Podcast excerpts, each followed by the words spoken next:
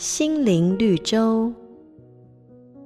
有一个老婆婆在屋子后面种了一大片玉米，其中一个颗粒饱满的玉米，心想：“我是今年长得最好的玉米，收获那天，老婆婆肯定先摘我。”可是到了那天，老婆婆并没有把它摘走，玉米自我安慰着，心想：“明天她一定会把我摘走。”第二天，老婆婆又收走了其他玉米。唯独没有摘这个玉米，接连好几天都是如此。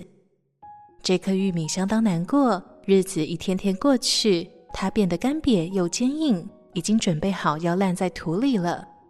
就在这时，老婆婆来了，一边摘下它，一边说：“这可是今年最好的玉米，用它做种子，明年肯定能种出更棒的玉米。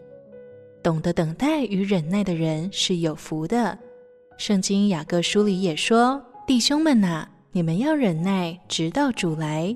看呐，农夫忍耐等候地里宝贵的出产，直到得了秋雨春雨。等待是一种智慧，心中有神，不忘祷告，到时你会发现，神安排的结果往往会比你预想的更美好。”瑞园银楼与您共享丰富心灵的全员之旅。